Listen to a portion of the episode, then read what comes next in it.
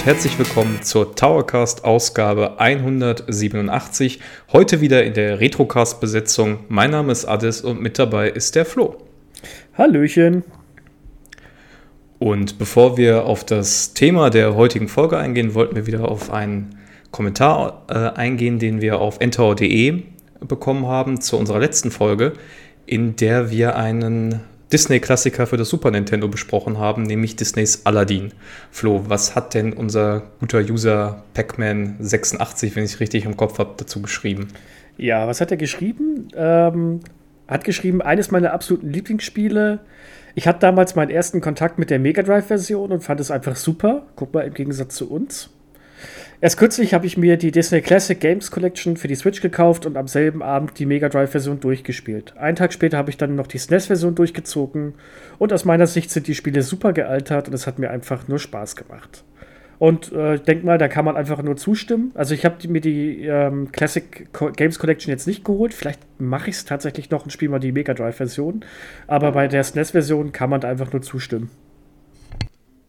Ja, absolut. Das war ja auch so ein bisschen der Tenor, den wir gefunden haben. Das äh, macht echt viel Spaß, die nochmal wieder zu spielen. Ähm, also gerade der Super Nintendo-Teil hat halt auch bei mir ziemlich viel mit Nostalgie zu tun. Aber ähm, ja, ich würde sagen, dass auch der Mega Drive-Teil durchaus seine Daseinsberechtigung hat. Also hat er, ist halt ein bisschen anders konzipiert, da stecken andere Leute hinter.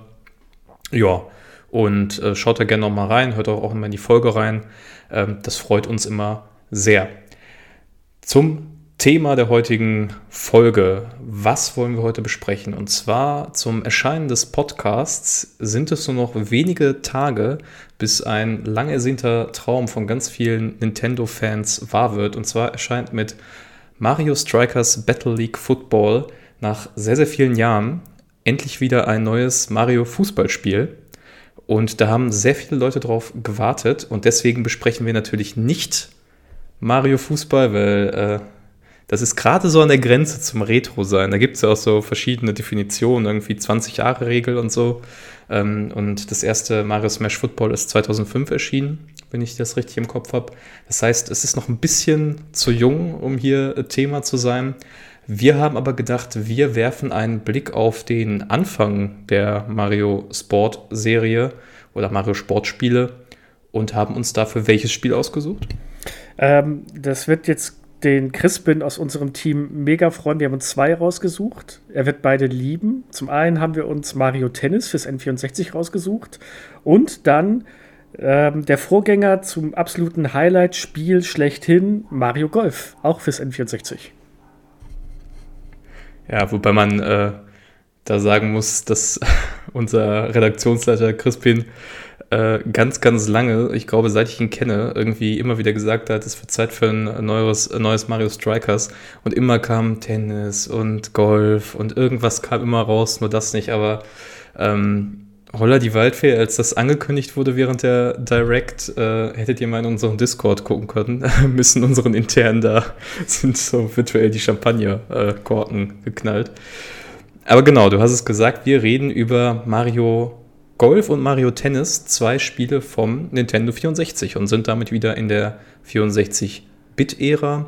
Ähm, und bevor es heißt, wir hätten einen historischen Vorgänger übersehen, wollen wir natürlich auch kurz ansprechen, dass es tatsächlich streng genommen noch ein vorheriges Mario-Sportspiel gab, nämlich äh, Marios Tennis, wie es damals hieß, für den Virtual Boy.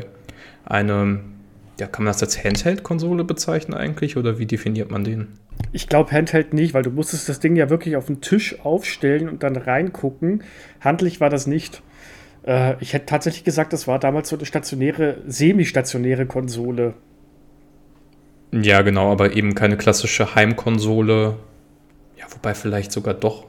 Naja, weiß, also über die über die Definierung des äh, Virtual Boy machen wir uns vielleicht mal in einer anderen separaten Ausgabe Gedanken. Aber da gab es auf jeden Fall ein Spiel namens ähm, Marius Tennis. Das war allerdings wie der Virtual Boy selbst natürlich sehr, sehr nischig und wir haben uns gedacht, wir besprechen die Spiele, äh, die wahrscheinlich für die meisten die ersten Berührungspunkte waren mit Blick auf die Mario Sportspiele. Ja, und vor allem an einen Virtual Boy zu kommen, das ist heutzutage relativ kostspielig und schwer. Auch wenn es ganz interessant wäre, mal so ein Ding in die Hände zu bekommen, muss ich ganz ehrlich sagen. Ja, das ist dann so ein, so ein äh, wahrscheinlich sich nie erfüllender Sammlertraum, weil die Dinger ja eben aufgrund ihrer Seltenheit äh, mittlerweile zu horrenden Preisen nur noch abgegeben werden. Äh, und äh, der Wille ist natürlich da, euch alle Facetten der Retro-Welt zu präsentieren, aber die finanziellen Ressourcen lassen dann nicht immer jeden, jeden Winkel äh, zu. Ja, Flo, lass uns so einsteigen. Was waren denn deine ersten Berührungspunkte mit Mario Tennis oder hast du da überhaupt nur im Vorfeld irgendwie Berührungspunkte mit gehabt? Absolut null. Also mein allererstes Tennis ähm, Handheld-Konsol-Spiel war ein Tennisspiel, dessen Namen ich nicht mehr weiß. Das Einzige, was ich bis heute noch weiß, ist, dass Mario der Referee war. Und das war schon mit Mario-Bezügen. Ansonsten habe ich die ganzen Mario-Sportspiele, glaube ich, tatsächlich erst auf der Switch äh, mir angeguckt. Ich besitze kein einziges auf der Switch. Äh, Mario Strikers und alles ist total an mir vorbeigekommen, weil, äh, vorbeigegangen, weil ich auf keinen Gamecube damals besessen habe, als er gerade äh, wirklich noch hoch im Rennen war, was mich bis heute sehr, sehr ärgert. Ich habe mir jetzt im Nachhinein einen geholt und hole die ganzen Spiele so ein bisschen nach. Und auf der Wii ähm, war ich von den ganzen Sportspielen eh so ein bisschen ja, genervt, dank Wii Sports und der Fuchtelsteuerung und dergleichen, die mir damals jetzt nicht ganz so viel gegeben hat. Und dementsprechend hatte ich, glaube ich, Mario Tennis da auch die kalte Schulter gezeigt. Ja, mir geht es tatsächlich da sehr ähnlich. Also ich habe äh, ja schon in der Folge zu Star Fox 64 offenbart, dass ich wiederum keinen Nintendo 64 hatte. Ich hatte einen GameCube. Also da ergänzen wir uns dann ganz gut in der Besetzung hier. Ähm, tatsächlich war es aber auch so, dass das nie so Spielereien waren, mit denen ich große Berührungspunkte hatte, eben weil ja, weil man dann ja doch meistens irgendwie sich so erahnen konnte, ist ja doch relativ naheliegend, was ist so das Spielprinzip und irgendwie hat mich das, äh, mit Ausnahme von Mario Smash Football, das habe ich sehr gerne gespielt damals auf dem Gamecube, ähm, hat mich das irgendwie nie so richtig abgeholt. Ich glaube, darüber hinaus war tatsächlich das einzige Sportspiel von Nintendo, das ich umfangreicher gespielt habe, das Wii Sports. Ähm, das, da werden wir nachher bestimmt auch noch mal ein bisschen äh, darauf eingehen. Das hatte ja diesen Effekt, dass es so Käuferschichten und Nutzer weit äh, jenseits so der klassischen Nintendo-Lobby irgendwie abgeholt hat. Und darüber habe ich dann auch irgendwie mit äh, meinem Vater oder so dann mal ein paar Runden äh, Tennis oder ähnliches gespielt. Ja, Mario Tennis. Ähm, ja, Mario Tennis. Also ich wollte noch kurz sagen, das ist, also Wii Sports habe ich auch gespielt. Ich glaube, das hat jeder. Jeder, der Wii gehabt hat, hatte auch Wii Sports, glaube ich. Also ich kenne niemanden, der es nicht hatte. Und ich glaube, dadurch hat man auch wirklich immer Mama, Papa, Oma und Co. rangekriegt. Also jeder hat damit schon mal gespielt. Ja, also wenigstens am Anfang so ein bisschen mehr nicht. Aber gut, kommen wir zu Mario Tennis. Und bevor wir ähm, auf das Spiel selbst eingehen, wollen wir ein bisschen was zum Entwickler sagen. Denn der Entwickler ist, heißt Camelot Games. Und der ist bekannt dafür, dass er im Endeffekt bis, ins Jahr, bis zum Jahre 2000 noch für diverse Konsolen wie, Mega, wie das Sega Mega Drive, die PlayStation und diverse Nintendo-Konsolen entwickelt hat. Und ab dem Jahr 2000 nur noch für Nintendo entwickelt hat. Und ähm, da ist das Ganze auch ziemlich, ja, nicht gerade sehr breit gefächert. Wofür man Camelot Games vielleicht noch kennen könnte, ist die Golden Sun-Reihe äh, auf dem Nintendo 3DS oder DS. Weiß ich jetzt gerade aus dem Kopf nicht. Weißt du es, ob es auf dem 3DS oder auf dem DS war? Ich glaube, Golden Sun ist älter. Es müsste dann der DS gewesen sein. Ja, ne, hatte ich auch so im Kopf. Ja. Also die haben die Rollenspielreihe Golden Sun rausgebracht und, und als sie damit fertig waren, haben sie eigentlich nur noch Mario-Sportspiele gemacht. Bis heute. Und die schauen auf eine ziemlich große Historie an allen möglichen Sportarten zusammen. Da hätten wir zum einen Mario Golf, das ist vom Game Boy Color bis zum 3DS vertreten war, also auf dem Nintendo 64 und GameCube. Dann Mario Tennis, das gleiche auf dem Game Boy Color, N64, GameCube, auf der Wii U auch und auf dem 3DS. Dann gab es einmal der große äh, Schritt beiseite, dass es mal nicht Golf und Tennis war. Da kam Mario Sports für den Nintendo 3DS. Ja, und das war's. Das sind so die beiden Sportspiele, auf die sie sich äh, fokussiert haben und da kamen immer wieder neue Versionen für alle möglichen Plattformen. Zuletzt Mario Tennis Ace für die Switch und Mario äh, Golf Super Rush für die Switch. Also da ist jetzt nicht wirklich viel passiert. Die haben ihr Ding durchgezogen all die Jahre und haben das aber relativ erfolgreich gemacht. Denn ich habe mir auch im Rahmen der Recherche mal die Metacritic, äh, Metacritics ähm, von den Spielen angeschaut. Und die sind alle irgendwo zwischen hohen 80ern und 90ern Wertungen durch die Bank hinweg durchgekommen. Ja, das ist äh, schon, da müssen wir auch gleich nochmal drüber reden, glaube ich, woran das liegt und äh, was da so die Faszination ausmacht. Vielleicht der Übersichtshalber, weil wir über Mario Smash Football gesprochen haben oder Mario Strikers. Ähm, warum das hier nicht auftaucht, das liegt schlicht und ergreifend daran, dass Mario Strikers sowohl die, der GameCube und der Wii-Teil als auch jetzt der neue Switch-Teil, die entstehen tatsächlich nicht bei Camelot Games, sondern bei einem kanadischen Studio, das den Namen Next Level Games trägt und unter anderem für die Luigi's Mansion Reihe bekannt ist. Also wenn ihr das Gefühl habt, hier fehlen noch ein, zwei Titel, dann liegt es daran. Ich meine, dass es auch ähm, sowas wie Mario Baseball mal gegeben hat, ne? aber da müsste man jetzt wahrscheinlich auch nochmal gucken, wer genau dafür, äh, dafür die äh, Entwicklung verantwortlich war. Ja, habe ich gelesen, aber das war auch vor allem hier in Europa nicht sonderlich groß. Das war in Japan und in den USA halt groß. Also in, in Japan ist Baseball anscheinend auch echt eine große äh, Sportart. Habe ich letztens äh, bei Dennis und Felix im Podcast so rausgehört, also wieder was gelernt. Ja, wollen wir ein bisschen auf das Gameplay eingehen? Ähm, oder du meinst noch im Vorfeld was zu Camelot Games sagen? Nö, ich, war, ich glaube, da ist alles gesagt, weil die haben nicht viel mehr gemacht. Und jetzt können wir mal auf das total äh, große, differenzierte und weitläufige Gameplay von Mario Tennis erstmal eingehen. Äh, da überlasse ich dir mal die Ehre. Ja, gut, das ist jetzt tatsächlich äh, ein eine gute Vorlage, wie man wahrscheinlich äh, sagen würde.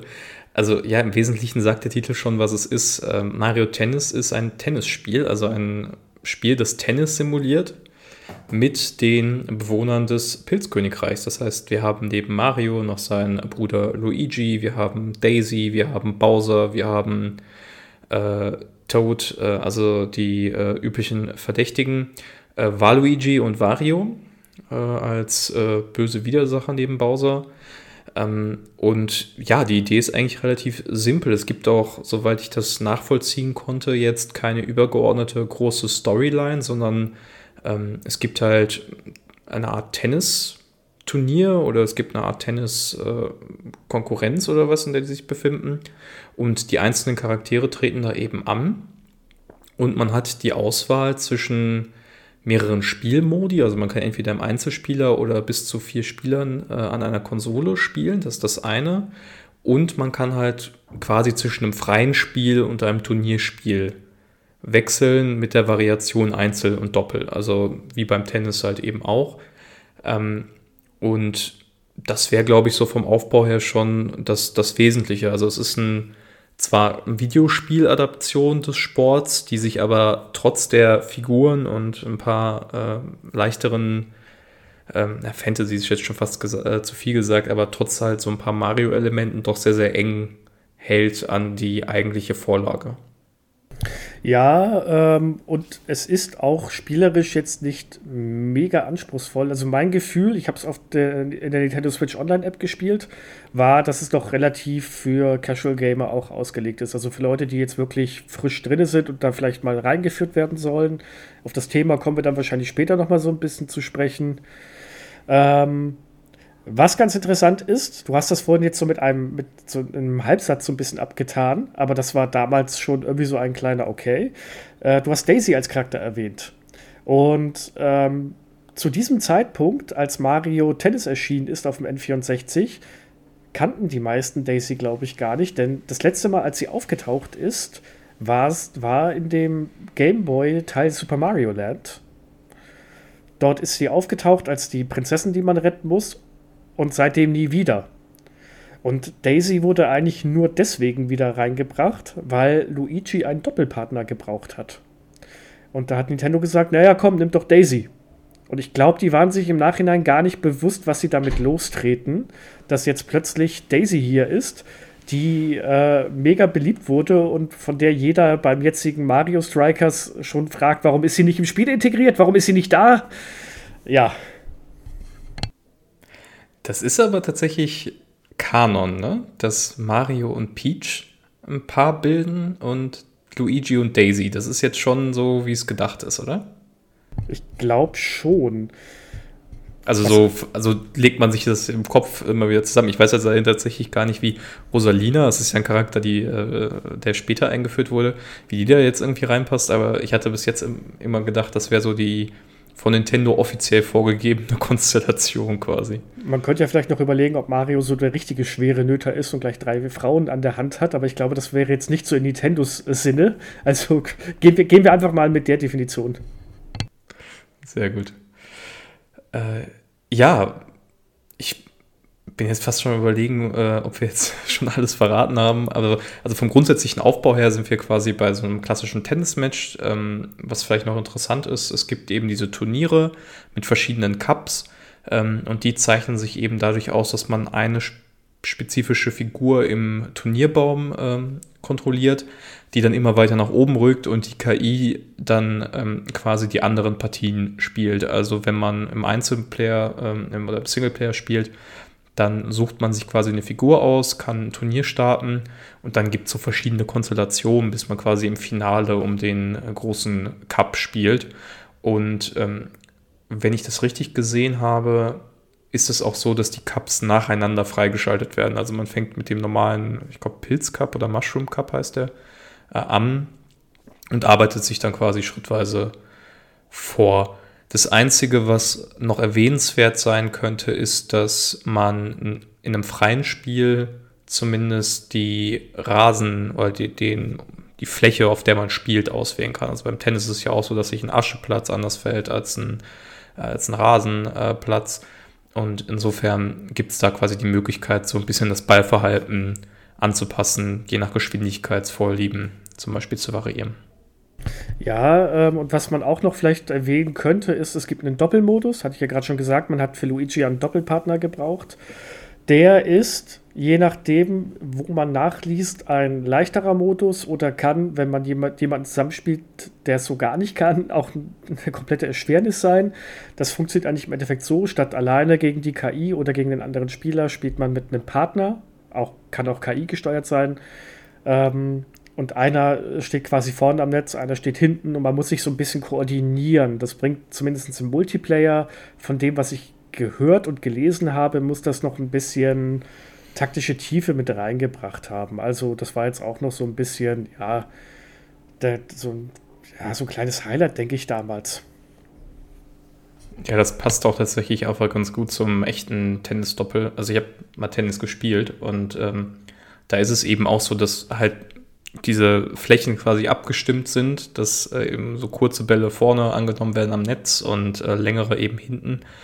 Ähm, und da ist auch tatsächlich so der häufigste Fehler oder die häufigste Taktik ist natürlich dann äh, Schwachpunkte auszumachen in der gegnerischen Aufstellung und dann quasi genau irgendwo hinzuspielen, wo man unklar ist, wer den jetzt gerade erwischen kann. Und insofern ist das eigentlich eine relativ gute Abbildung vom, vom normalen Tennisdoppel, dass man eben versucht, quasi die Bälle so zu spielen, dass ähm, die da irgendwie verloren gehen zwischen den beiden Spielern.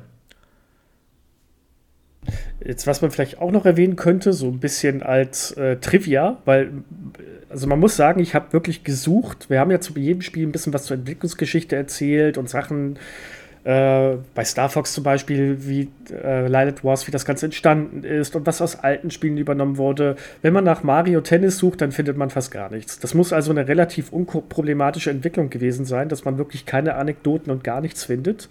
Das Einzige, was ich äh, gefunden habe und was doch schon relativ witzig war, war, ähm, wie gesagt, Daisy wurde für, Ma äh, für Luigi als als Doppelpartnerin reingebracht und es sollte auch einen Charakter geben namens, jetzt muss ich nachlesen, dass ich es nicht falsch vorlese, Waru Pichi. Das sollte der böse Counterpart zu Peach werden. Und damit ist Camelot Games zu Nintendo gegangen und hat gesagt, guck mal, wir wollen für Wario und Waluigi Freundin entwerfen, damit die mit ihnen im Doppel spielen. Und Miyamoto höchstpersönlich muss gesagt haben, er möchte sich, er möchte nicht mal sehen, wie diese Freundin aussehen wollen und die Idee wurde dann verworfen. Also Miyamoto war nicht sonderlich angetan davon, dass äh, Waluigi und Wario jetzt zwei weibliche Partner kriegen sollten. Also ziemlich böse, muss man sagen. Also schon, aber es passt irgendwie, weil ähm, ja Nintendo und auch im speziellen Miyamoto ähm, ja dafür bekannt sind, äh, die kreative Kontrolle behalten zu wollen über ihre Figuren ganz stark. Und es kann tatsächlich sein, dass sie sich dann gedacht haben, ey, wenn wir da irgendwie so eine äh, Figur entwerfen, die nicht zu unseren Vorstellungen passt, dass uns das dann nachhängt. Also kann ich mir das ganz gut erklären.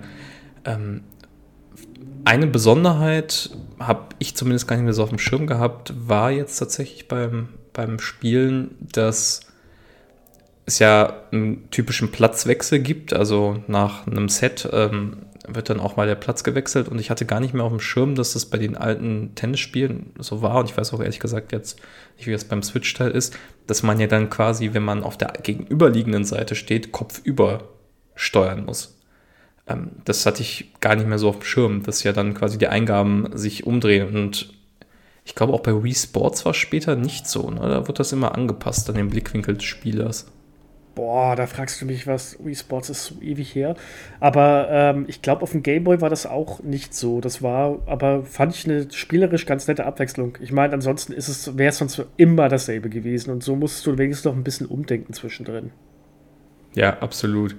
Zumal ja noch hinzukommt, dass die Mario Sportspiele, also auch später immer mehr Gimmicks irgendwie eingebaut haben. Also immer krassere Powerschläge, immer krassere äh, Konstellationen oder Kombinationen und Mario Tennis, so als das erste große Heimkonsolenspiel, wenn wir jetzt den Virtual Boy ausklammern als Heimkonsole, äh, ist tatsächlich sehr, sehr bare bones. Also du hast im Wesentlichen halt eine Tennis-Simulation, die ohne viel Schnickschnack daherkommt. Das, was am ehesten noch in diese Richtung geht, sind zwei Sachen. Man kann zum einen die Schläge aufladen und die haben dann ein bisschen mehr Speed und so einen Schwung hinter sich, quasi, oder einen Schweif hinter sich, der das so ein bisschen äh, optisch darstellt. Das ist das eine. Und wenn die Bälle so sehr hochgelupft ankommen, also in so einem Bogen, dann äh, gibt es da so wie so einen Stern auf dem Boden, der sich zeigt, und dann kann man irgendwie einen besonders starken, wie so einen Schmetterball ähm, servieren. Das hält sich aber ansonsten sehr, sehr stark in Grenzen, was so alle möglichen Experimente angeht, die vom Core-Gameplay weggehen. Also da habe ich jetzt eigentlich nichts entdeckt. Ich auch nicht und äh, auch bei Mario Golf. Also da würde ich jetzt mal zu überleiten, es sei denn, du sagst, du hast noch irgendwas Bahnbrechendes für Mario Tennis. Äh, ja, vielleicht eine Sache, die nur ein bisschen untergegangen ist. Ähm, hast du irgendwie das Gefühl gehabt, dass sich diese ganzen Charaktere unterschiedlich steuern oder unterschiedliche Eigenschaften haben? Das ist jetzt eine ganz böse Frage, weil ich ein Gewohnheitstier bin und ich immer Yoshi spiele. Und ich glaube, ich habe ich glaub, ich hab nur einmal Mario oder war, nee, Mario war es, Mario genommen und aber nein, ich habe nicht das Gefühl, dass die sich jetzt mega anders spielen.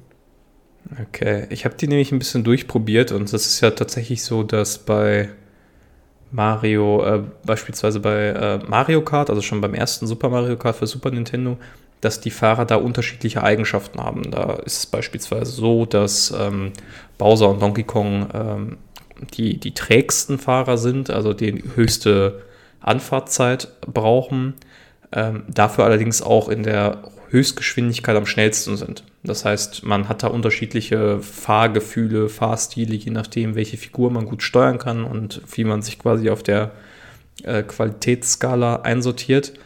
Ähm, da ist es dann allerdings so, dass man das auch irgendwie sehr schnell spürt oder sehr schnell merkt. Und ich habe das jetzt tatsächlich überhaupt nicht wahrgenommen beim Tennisspielen. Also ich habe mal Bowser genommen, mal Mario und ja, irgendwie gefühlt war der vielleicht so ein Ticken langsamer. Das kann aber, war, wurde auch irgendwie aufgelöst optisch dadurch, dass der Sprite natürlich größer ist. Und ähm, ja, insofern hatte ich eigentlich durchgehend das Gefühl, dass das ziemlich gleichförmig ist, egal wie man spielt. Hatte ich jetzt, also wie gesagt, ich habe jetzt nur zwei Charaktere ausprobiert, aber bei den beiden kam es mir jetzt auch nicht großartig anders vor. Bei ähm, Mario Golf, um jetzt da wieder die Kurve hinzukriegen, da ist es tatsächlich anders. da merkt man tatsächlich die Charaktere und ihre unterschiedlichen Stärken und Schwächen so ein bisschen. Und zwar in Form, wie die Bälle geschlagen werden teilweise. Also manche Charaktere schießen weiter, bei manchen Charakteren, wie zum Beispiel bei Mario, wie ich feststellen durfte, der hat einen leichten Rechtsdrall. Sehr zu meinem äh, Missfallen habe ich das erst sehr spät im Spiel äh, festgestellt. Da merkt man es. Und ähm, um so ein bisschen auf Mario Golf einzugehen, ähm, Überraschung, es ist ein Golfspiel. Und wie Mario Tennis ist es auch nicht sonderlich vollgestopft mit irgendwelchen äh, Gimmicks oder sonstigen Elementen. Es bleibt auch sehr grundständig. Ich würde mal sagen, die einzige wirklich große ähm, Änderung gegenüber so einer in Anführungszeichen klassischen Golfsimulation ist, dass man die Schüsse aufladen kann. Also man hat einen Powershot, eine gewisse Anzahl. Und das war's. Ansonsten ist es wirklich so, wie man sich ein Golfspiel vorstellt. Man hat 18 Kurse, und man muss den Ball, den Golfball vom Anfang bis zum Loch kriegen in einer gewissen Anzahl von äh, Schlägen im Idealfall. Und wenn man das nicht schafft, dann kriegt man halt Strafpunkte und wer am Ende die besseren Punkte hatte nach diesen 18 Kursen, hat gewonnen. Und das habe ich eigentlich aus Spaß nur angespielt, erst im, im Singleplayer und dann hat sich meine Frau dazu gesetzt und hat gesagt, bah, sie, sie, sie weiß gerade nichts mit sich anzustellen, hat das ausprobiert und Ende vom Lied war, dass wir dann, glaube ich, vier oder fünf Stunden später immer noch dran gesessen sind und den Minigolf-Modus ausprobiert haben. Äh, das hat erstaunlich viel Spaß gemacht. Aber auch erst, nachdem wir die ganze komplette ersten 18 Kurse nicht gestaltet haben, wie die Steuerung funktioniert, dauert unsere Bälle verhauen haben. Und ich glaube schon nach, dem ersten, nach den ersten drei Kursen schon jeder zehn Fehlschläge hatten. Aber danach hat das echt Spaß gemacht. Hast du mal die Sport, also die Golfspiele auch mal irgendwie mal ähm, irgendwelche Berührungspunkte damit gehabt oder ist das jetzt wirklich auch komplett an dir vorbei? Das ist komplett an mir vorbei. Also ich glaube, das erst, äh, eheste, was ich da gespielt habe in die Richtung war beim, beim Mario Party, beim neuesten Teil. Jetzt Mario Party Superstars oder ich glaube ja, das ist der neueste, ähm, weil die ja so ähnliche Namen haben. Ähm, da gibt es so ein Minispiel, was so ein bisschen an Golf angelehnt ist, wo man quasi den Wind ein bisschen abmessen muss und so. Ähm, das war so das, das nächste noch. Ansonsten habe ich von den Golfspielen irgendwie so gar nichts mitbekommen. Ich hatte auch persönlich nie große Berührungspunkte mit Golf. Äh, weder privat noch sonst irgendwie interessemäßig. Und ja, wie du sagst, ich glaube, das ist einfach, weil das in Japan und den USA halt äh, deutlich beliebtere, deutlich größere Sportarten sind, hat man da eben auch ein Angebot gebraucht oder bieten wollen, was sich da an die Zielgruppe richtet. Aber es macht erstaunlich viel Spaß. Das hätte ich jetzt echt nicht gedacht. Also, wie gesagt, mit Golfspielen habe ich auch rein gar nichts am Hut. Aber ähm, das hat Laune gemacht. Und das ist aber nicht nur, weil es ein Mario-Spiel war, weil, ähm, ja, wirklich viel Mario-Elemente sind da nicht drin, außer dass man auch verschiedene Charaktere hat, wie bei Tennis. Was noch interessant ist, es gibt einen Modus, da kann man sich jede Runde ähm, mit einem Münzslot quasi seine Schläger automatisch auswürfeln, also per Zufallsprinzip zuteilen lassen, was so ein bisschen ähm, Zufallselement mit reinbringt, wenn man plötzlich Schläger hat, die alle nur weit schießen, man aber wirklich an, nah am Loch dran ist und dann innerlich am Fluchen ist, weil man den Ball nicht vernünftig rankriegt, aber das war es dann auch schon. Da gibt es auch keine Story oder gar nichts, es ist halt wie Tennis das Grundspiel, das aber viel Spaß macht. Und eben, wie vorhin schon erwähnt, einen Minigolf-Modus hat. Das macht echt Spaß. Wo man im Endeffekt nur puttet, also jetzt nicht über eine riesige Distanz spielt, sondern wie auf Minigolfanlagen versucht, äh, den Ball einzulochen. Das Problem ist nur, dass die Bahnen alle relativ langweilig und einfallslos sind. Jedenfalls die, die wir gespielt haben. Aber ansonsten echt ein schöner Zeitvertreib und äh, überraschend toll, wenn man es zu zweit spielt. Ja, wie, also ich habe da auch, ich glaube, ich würde das jetzt auch mal ausprobieren. Also daran hat es jetzt nicht gelegen. Es war eher so ein, ja, ähm, die Zeit ist halt doch auch ein begrenztes Gut und irgendwie gibt es dann immer wieder andere Sachen, die interessanter sind. Aber es ist ja tatsächlich so, dass Nintendo das sehr, sehr früh auch bedient hat. Ich meine, für den NES äh, oder für das NES gab es ja auch zumindest in den USA, so eine Art Golfmatte, die man sich als Controller quasi kaufen konnte und dann äh, irgendein Spiel, irgendein Golfsimulator auch spielen konnte. Also es scheint, das hat man sehr früh als Markt irgendwie für sich ausgemacht, diese Golfspiele. Und ja, da es das bis heute gibt, gehe ich davon aus, dass es seine ökonomische Rechtfertigung hat und Zielgruppen anspricht, die vielleicht genau darauf äh, stehen. Hat es das echt gegeben? Also ich kenne ja den Power Glove und ich kenne ja Rob und alles für das Super äh, für das NES, aber eine Golfmatte, echt? Ich, ich also vielleicht werde ich auch Lügen gestraft jetzt von einem Zuhörer, aber ich bin mir ziemlich sicher, dass man irgendwie eine Beschäftigung mit, äh, mit dem NES gesehen zu haben und auch gehört zu haben, dass es so eine Art Golfmatte mit äh, Controller-Funktionen oder sowas gab. Also ich das müsste ich jetzt gleich nach dem Podcast nochmal nach, äh, nachhören, aber ich bin mir relativ sicher. Ich würde es Nintendo-Knaller zutrauen. Die waren ja sehr, sie sind und waren ja immer sehr experimentierfreundlich. Also von daher, ähm, ja, also ich hätte jetzt nichts mehr zu äh, Mario Golf und ich glaube, du hast, du hast es ja kurz angespielt, aber jetzt nicht so intensiv. Wollen wir mal zum Thema allgemein Sportspiele auf den Retro-Konsolen gehen, beziehungsweise auch die Mario-Spiele, welchen Sinn und Zweck die mal so verfolgen? Ja, das äh, können wir gerne machen. Ähm, ja, wo wollen wir anfangen? Wollen wir chronologisch durchgehen, das ein bisschen sammeln oder? Ich würde ich würd sagen, sammeln wir doch einfach mal, also von dem, was uns einfällt. Das ist jetzt total ähm, spontan, also was heißt spontan, das haben wir uns vorhin gedacht, dass wir mal so ein bisschen sammeln, was, fällt, was kennen wir denn so allgemein an Sportspielen auf den Konsolen? Und da muss ich sagen, auf dem NES, puh, da fällt mir außer ein paar Rennspielen und einem Boxspiel nicht viel ein. Hast du da irgendwelche, also Sportspiele drauf gespielt? Nee, allerdings hatte ich ja auch kein NES. Ich bin ja äh, ein, zwei Jahre jünger als du. Ach ja, stimmt. Also da stimmt. bin ich, glaube ich, auch nicht die richtige Zielgruppe. Aber ah. generell muss ich sagen, dass, also es gab natürlich auf dem Super Nintendo so die Klassiker äh, International Super äh, Soccer und ähm, das besagte Boxspiel natürlich Punch Out.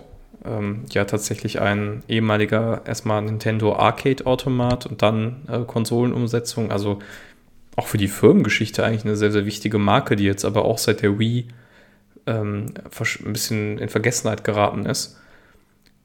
Ansonsten, tatsächlich neben den Mario-Spielen gab es natürlich, ich meine, gut, man kann natürlich auch die Rennspiele theoretisch zu den Sportspielen zählen. Das sind ja auch Sportarten, die simuliert werden. Da gab es natürlich auch einiges von Funracern bis zu eher simulationsartigen äh, Rennspielen. Aber so klassisch von Nintendo direkt vertriebene Sportspiele, da fällt mir relativ wenig ein. Nee, da fällt mir auch nicht viel ein. Natürlich, also jetzt von den Third-Party-Herstellern das legendäre und bis heute beste Rennspiel auf dem Super Nintendo Rock'n'Roll Racing. Da, da lasse ich nichts an mich ran. Blizzard, oder? oder? Ja, war Blizzard. Also äh, immer bis heute immer noch gut. Kann man auf der Switch holen. Ich habe den Test dazu geschrieben, lest ihn euch durch. Äh, und wenn ihr Bock drauf habt, holt euch die Blizzard Collection. Das allein für Rock'n'Roll Racing lohnt sich das heute noch. Was haben wir gelacht, als wir das zu viert gespielt haben? Ähm, ansonsten, ja, International Superstar Soccer habe ich auch gespielt. Dann gab es ja natürlich, natürlich FIFA. Bis heute gibt es das ja. Ähm, In der Legacy Edition. Ja, damals ja, Gott sei Dank noch nicht. Wobei. Ja, gut, das stimmt. wobei ich glaube, viel geändert hat sich zwischen den einzelnen Jahren da auch nicht. Ähm, Gott, was gab es denn noch für Sportspiele? Es gab doch echt viel. Also es gab bestimmt auch Eishockeyspiele oder so Baseball oder sonst irgendwas in Amerika. Aber was gab es denn hier in Europa, was so total beliebt war? Jetzt überlege ich schon.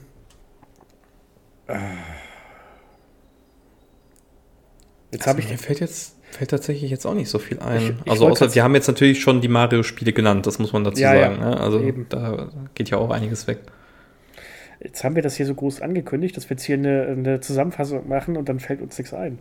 Aber es ist halt auch tatsächlich so, ich kann mich an meiner, meiner Kindheit äh, wirklich nicht daran erinnern, großartig Sportspiele gespielt zu haben. Das ist irgendwie so ein Feld gewesen, das war nie so richtig meins. Gab es Need for Speed auf dem Super Nintendo?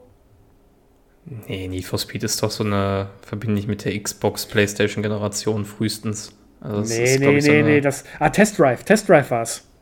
Ah, okay. Ja, gut, das kann sein. Das gab's. Das, das fand ich dann immer total toll und habe mich gefreut, dass man fahren kann. Und am Ende wurdest du verhaftet, weil du zu schnell gefahren bist, glaube ich. ja. Gut, GTA gab es natürlich auf einigen. Also Chinatown Wars, ne? Gab es auf ja. den Handheld-Konsolen. Also ja. da kann man auch natürlich zu schnell fahren und verhaftet werden. Aber da, da ist es weniger die Geschwindigkeit als alles andere drumherum. Also was natürlich das große Sportspiel von Nintendo ist, würde ich sagen, bis heute ist Wii Sports. Ähm, das hat ja auch einen ganz pragmatischen Grund, warum das jeder hatte, äh, weil es der Konsole beilag. Ähm, da gab es tatsächlich vor gar nicht so allzu langer Zeit ein Interview oder einen Auszug aus dem Buch von äh, Reggie Fils-Aimé, dem ähm, Nintendo of America Präsidenten, der gesagt hat, dass er mit einigen anderen äh, darauf gepocht hat, dass das der Konsole beigelegt wird als Technikdemo. Ähm, wie ich finde, eine sehr, sehr gute Entscheidung. Ähm, wo es allerdings tatsächlich, wenn ich das richtig im Kopf habe, auch Gegenwind gab, unter anderem von Miyamoto oder generell von äh, Teilen in, in Nintendo of Japan, wo sinngemäß gesagt wurde, wir verschenken unsere Software nicht, wir tun ja was dafür, was ich nachvollziehen kann. Ähm, das führt tatsächlich dazu, dass, oder hat, hat dazu geführt, dass ähm, Wii Sports in Japan meines Wissens der Wii nicht beilag, sondern separat erworben werden musste. Also dadurch gibt es diese Diskrepanz zwischen verkauften Einheiten von Wii Sports und verkauften Konsolen, die ja gar nicht so groß ist. Ja, aber Wii, das war, das war die richtige Idee, weil wenn du heute Leute fragst, was hast du denn auf der Wii gespielt? Und ähm, das kannst du wirklich auch Ältere fragen. Dann heißt es immer, ja, ich habe Bowling gespielt. Mit meiner, mit meiner Mutter, meiner Oma und hast du nicht gesehen, mit dem Hund, mit der Katze, die haben alle, jeder hat Wii Sports gespielt. Und das war eine Zeit lang, ich, da erinnere ich mich dran, als die Wii neu rauskam, das war das Ding schlechthin. Da hat man sich, da gab es ganze Feiern, wo die Leute sich nur zum Wii Sports Spielen getroffen haben das, ich weiß nicht, ob du das heute noch mal so in diesem extremen Maße hinkriegst. Also das Wii Switch, das Switch Sport ist ja anscheinend nicht ganz so nicht ganz so beliebt wie, wie damals. Ich glaube tatsächlich, dass du das nicht nochmal rekonstruieren kannst. Das war auch so eine Zeit, in der einfach dieser Neuigkeitswert so groß war. Also ein bisschen anekdotenhaft. Mein Vater hat äh, in seinem Lebtag noch nie Berührungspunkte mit Videospielen gehabt. Ähm, außer irgendwie sie mir als Kind zu kaufen oder so. Und das war aber etwas, was selbst ihn dann gereizt hat. Also selbst er wollte das dann mal ausprobieren mit so einer Bewegungssteuerung. Insofern die äh, Familien-Wii, die wir dann hatten, die gehörte tatsächlich meinem Vater. Ähm, das, also, das war die einzige Konsole quasi, die nicht mir gehörte, wobei ich dann natürlich äh, vollumfänglich Zugriff drauf hatte. Aber das ist ja auch tatsächlich etwas, was immer wieder gesagt wurde, was auch ein Problem der Wii am Ende war dass sie zwar wahnsinnig weit verbreitet war, also eine sehr hohe Install-Base hatte, die äh, Attach-Ratio, wie man aber so im Marketing-Sprech sagt, also das Verhältnis von verkaufter Software zu Hardware relativ schlecht war. Also ähm, da gab es, wenn du das jetzt auf der Switch siehst oder so, ist das viel, viel enger getaktet. Du hast eine viel aktivere Nutzerschaft quasi auf der aktiven installierten Hardware-Basis. Und auf der Wii gab es eben genau diesen Effekt, den du beschrieben hast, dass Leute sich das einfach nur für dieses Spiel geholt haben und vielleicht auch gar nicht wussten, klingt jetzt vielleicht ein bisschen doof, aber vielleicht auch gar nicht wussten, dass es da noch irgendwie so viel anderes zu gibt oder einfach schlicht und ergreifend gar kein Interesse daran hatten. Ich glaube, das, das schweift jetzt zwar ein bisschen ab, aber na mein Gott, man darf ja auch mal abschweifen. Ähm, ich denke mal, das liegt aber, das ist aber auch der Fluch und Segen der Nintendo Wii, dass man sehr viel auf diese Bewegungssteuerung gesetzt hat und ganze Spiele da nur drauf ausgelegt waren und jedes Spiel musste auch eine Bewegungssteuerung haben. Was sich mir bis heute äh, ins Gehirn eingebrannt hat, das hast du ja getestet gehabt für die, den Nintendo Switch Board, ist äh, Force Unleashed, Star Wars. Ja. Das kam, das kam auf, die, auf der Wii raus und ich dachte mir, geil. Ich hatte nämlich keine Xbox und mein PC war zu schwach. Dann hole ich mir das jetzt da und das wird bestimmt total toll. Ja, hat sich herausgestellt, war grafisch totale Grütze. Selbst damals schon. Die Bewegungssteuerung war okay, hat aber nach kurzer Zeit mega genervt. Und äh, das Spiel war ein komplett anderes. Und das ist so ein bisschen dieser rote Faden, der sich durch die Wii-Entwicklung ähm, ja, gezogen hat. Auch Zelda Skyward Swords, das war ja ein, das war ein Zelda, das nur mit Bewegungssteuerung ging. Deswegen habe ich mir das nicht gekauft. Das ist das erste Zelda, das ich mir zu dem, bis zu dem Zeitpunkt nie geholt habe, weil ich mir dachte, nein, ich habe keinen Bock auf diese Fuchtelsteuerung. Und so ging es ziemlich vielen. Da wurde einfach irgendwie diese Mischung aus Casual und ja, Hardcore-Gamer jetzt vielleicht jetzt nicht, aber wirklich anspruchsvolle Gamer irgendwie nicht so richtig einbehalten.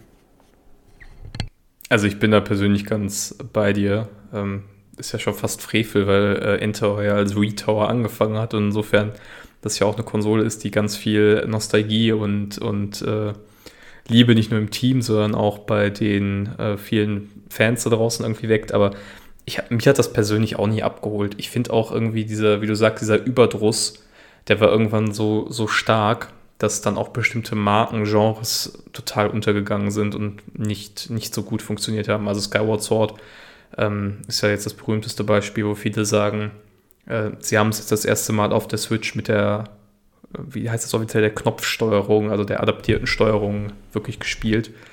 Ähm, ja, es war so ein bisschen äh, Fluch und Segen der Konsole zugleich, würde ich sagen. Ja, auf Wollen jeden Fall. wir Ja, wollen wir die Kurve nochmal kriegen zur Mario Sportreihe im Allgemeinen? Ein bisschen weg von der Wii? ja, gehen wir mal von der Wii und zurück zu Mario Sport. Dann ähm, eher so in die Richtung, warum gibt es diese Spiele? Ja, Oder, das oder, sagen. oder was, genau. Ähm, ja, dann, dann gib mal deine, dein educated guess, wie man so schön sagt, ab. Warum gibt es diese Spiele? Warum hat man sich bei Nintendo die Mühe gemacht und hat gesagt, wir machen jetzt Mario-Sportspiele? Man hätte doch einfach ein, noch weitere Jump'n'Runs machen können oder ja, was auch immer. Ja, ich glaube, das eine, das ist schon ein bisschen durchgeklommen, ist, dass die Hürde relativ niedrig ist. Also wenn man das grundsätzliche Spiel oder den grundsätzlichen Sport dahinter kennt, dann hat man eigentlich auch eine sehr gute Vorstellung davon, was einen erwartet. Auch wenn man überhaupt keine Berührungspunkte mit Videospielen hatte. Insofern ist das, glaube ich, eine, eine, Serie von Spielen, die Nintendo aufrechterhält, um äh, einen Zugangspunkt zu bieten für Neuankömmlinge im Ökosystem. Und das Zweite ist, warum das speziell mit Mario verbunden wird, liegt meines Erachtens einfach daran, dass man sich über sehr lange Zeit ein Qualitätssiegel aufgebaut hat, ein Gütesiegel, das mit der Figur Mario und diesem Kosmos verbunden wird. Mario heißt Quality, ja, also bis heute gibt es ja auf jedem Spiel, auch auf der Nintendo Switch tatsächlich, da könnt ihr mal, wenn ihr euch ein Spiel physisch holt, äh, darauf achten, da gibt es auch das sogenannte Nintendo Seal of Quality, also quasi von Nintendo garantierte Qualität. Ähm, ich weiß nicht, wie ausgiebig die Testung heute ist. Also auf der Switch gibt es ja sehr schlechte Spiele. Insofern wird das wahrscheinlich nur so ein Technik-Check sein, die funktionieren irgendwie. Aber ich finde schon, dass Mario ein, ähm, Figur, eine Figur ist und das Mario-Universum, da verbindet man einfach viel Polish mit viel hochwertiges Gameplay. Und man möchte wahrscheinlich von dem positiven Effekt der Marke da ein bisschen zehren. Das ist jetzt sehr nett gesagt und da würde ich dir in jedem einzelnen Punkt zustimmen, aber ich würde noch einen weiteren Punkt heranbringen, der, glaube ich, nicht minder wichtig ist. Es verkauft sich besser. Wenn du ein, äh, ein Nintendo Sports Tennis rausbringst, dann denkt sich jeder, ja, wenn du ein Mario Tennis rausbringst, dann sagen die Leute, ah ja, Mario kenne ich. Das gefällt mir. Mario ist toll. Mit dem habe ich Jump'n'Runs gemacht. Mal gucken, wie Tennis mit dem ist. Oder, ja, mal gucken, wie Golf bei Mario ist. Also ich glaube eher, das ist auch wirklich ein Setting Point gewesen. Ist es bis heute ja noch. Also ich meine, die Spiele heißen bis heute noch Mario Tennis Ace und Mario Golf Super Rush. Ja, also es. Äh, bei manchen Sachen heißt es Sex Cells, hier ist es Mario Cells. Ja, schön gesagt. Ich überlege gerade, haben wir noch was auf der Liste? Ich glaube, wir sind relativ gut durchgekommen. Wir sind ziemlich gut durchgekommen. Jetzt könnte man vielleicht noch sagen, wo kann man die Sportspiele heute noch spielen und sollte man das? Ähm, da würde ich jetzt einfach mal vorpreschen und sagen, das Übliche, was wir euch sagen, ähm, ladet euch die Nintendo Switch Online App runter, wenn ihr, wenn ihr ähm, Nintendo Switch Online Mitglieder seid. Dort könnt ihr nämlich die N64-Spiele, die wir jetzt heute genannt haben, alle kostenfrei, also kostenfrei in Anführungszeichen, spielen. Das würde ich auch noch empfehlen. Also vor allem Mario Golf hat echt Spaß gemacht. Wenn man da irgendwie zu zweit, dritt oder viert spielt, dann hat man da wirklich noch Spaß mit, auch mit dem Minigolf-Modus. Mario Tennis, ja, muss man mögen. Also ich weiß nicht, ob ich das jetzt noch mal groß in die Hand nehme und mir denke, yes, heute noch mal eine Runde Mario Tennis, dann ist mein Tag erfüllt. Ja, mir fällt es ein bisschen schwer, da irgendwie so eine, so eine große Empfehlung abzugeben, weil die Sachen funktionieren auf jeden Fall für sich und es macht auch Spaß.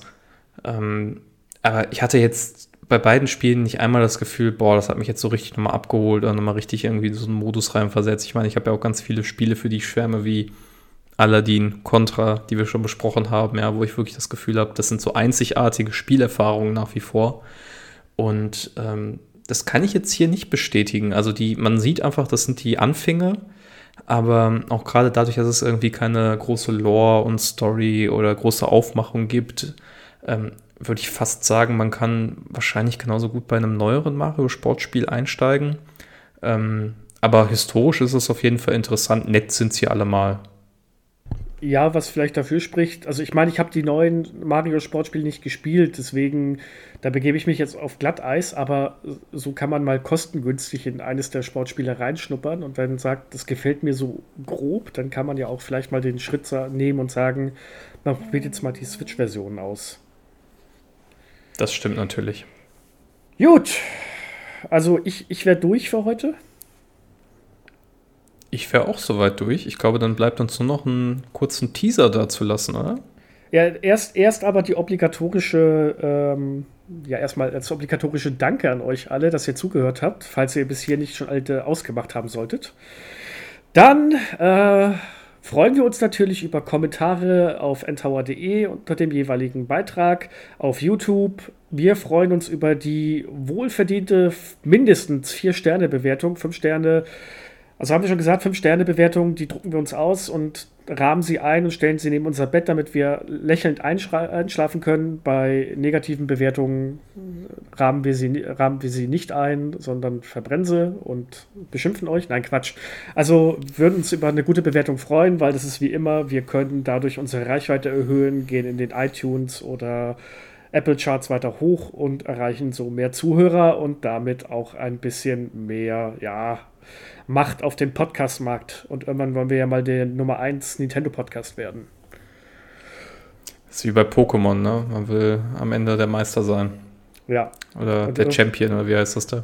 Ja, irgendwann der Pokémon-Champion, irgendwann sind wir die, die Podcast-Champions. Also irgendwann überholen wir sie alle. wir überholen sie alle, statt wir bekommen sie alle oder wir fangen sie Richtig. alle. Sehr schön. Gut, okay, ja, dann bleibt uns noch der Mega-Teaser. Spannung, Spannung. Das nächste Mal reden wir über ein sehr großes, äh, ich glaube von vielen sehr, sehr geliebtes Rollenspiel für das Super Nintendo. Wir haben jetzt die ersten Folgen uns so ein bisschen rangetastet mit eher kompakteren Spielen und jetzt haben wir uns mal einen richtigen Klopper vorgenommen, den wir auch sehr ausführlich und exzessiv und wahrscheinlich über das gewohnte Maß, äh, was wir sonst so bis jetzt eingehalten haben, besprechen werden. Und wir wollen noch nicht zu viel verraten, aber es ist auf jeden Fall, glaube ich, gerade in Europa eines der Spiele, die ganz, ganz viele Leute mit dem Super Nintendo verbinden. Und von vielen auch eines der, also jetzt nicht das Beste, aber mit zu den besten ähm, Rollenspiel auf dem Super Nintendo gezählt werden. Aber was das ist, das werden wir euch nicht verraten. Ähm, schaltet in zwei Wochen wieder ein, beziehungsweise hört rein. Bis dahin, nächste Woche sind Dennis und Felix wieder mit den aktuellen Themen rund um Nintendo ähm, am Start. Falls ihr sie noch nicht gehört habt, jetzt vergangenen Sonntag haben die beiden sich über die Kauf, äh, über den Kauf von Saudi-Arabien, die sich bei Nintendo eingekauft haben, unterhalten auf jeden Fall hörenswert und ansonsten wünschen wir euch ein paar schöne Tage und wir verbleiben bis dahin. Auf Wiedersehen. Tschüss.